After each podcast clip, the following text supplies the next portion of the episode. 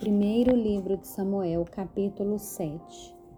Então, os homens de Kiriat Jearim vieram e levaram a arca do Senhor à casa de Abinadab, que ficava na colina, e consagraram Eleazar, filho de Abinadab, para que guardasse a arca do Senhor.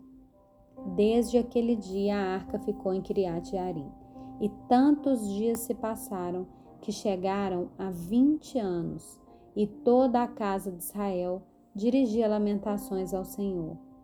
Samuel falou a toda a casa de Israel, dizendo: Se é de todo o coração que vocês estão voltando ao Senhor, então tirem do meio de vocês os deuses estranhos e os astarotes.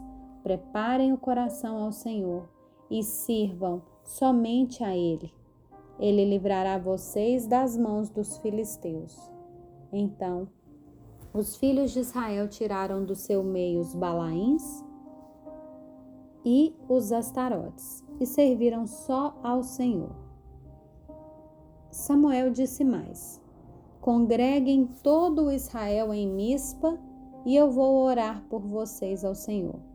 Congregaram-se em Mispa, tiraram água e a derramaram diante do Senhor jejuaram aquele dia e ali disseram: Pecamos contra o Senhor.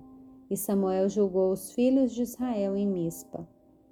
Quando os filisteus ouviram que os filhos de Israel estavam congregados em Mispa, os governantes dos filisteus saíram para atacá-los. Quando os filhos de Israel ouviram isso, tiveram medo dos filisteus.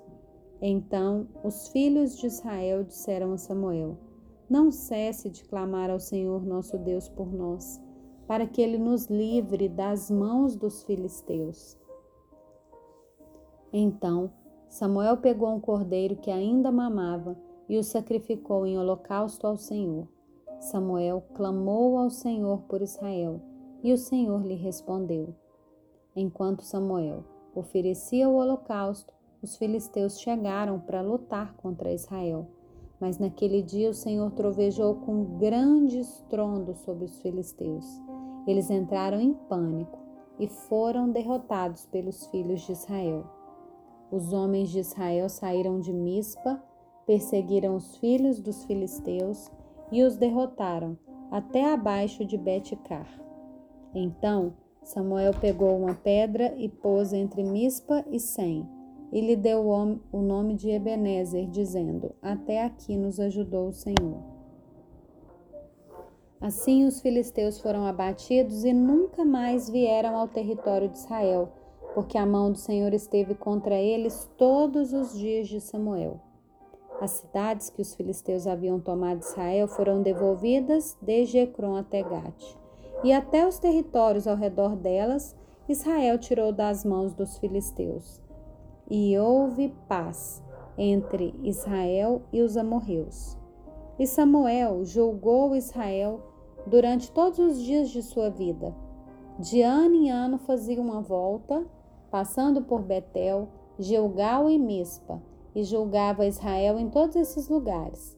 Porém voltava a Ramá, porque sua casa estava ali, onde julgava Israel e onde edificou um altar ao Senhor.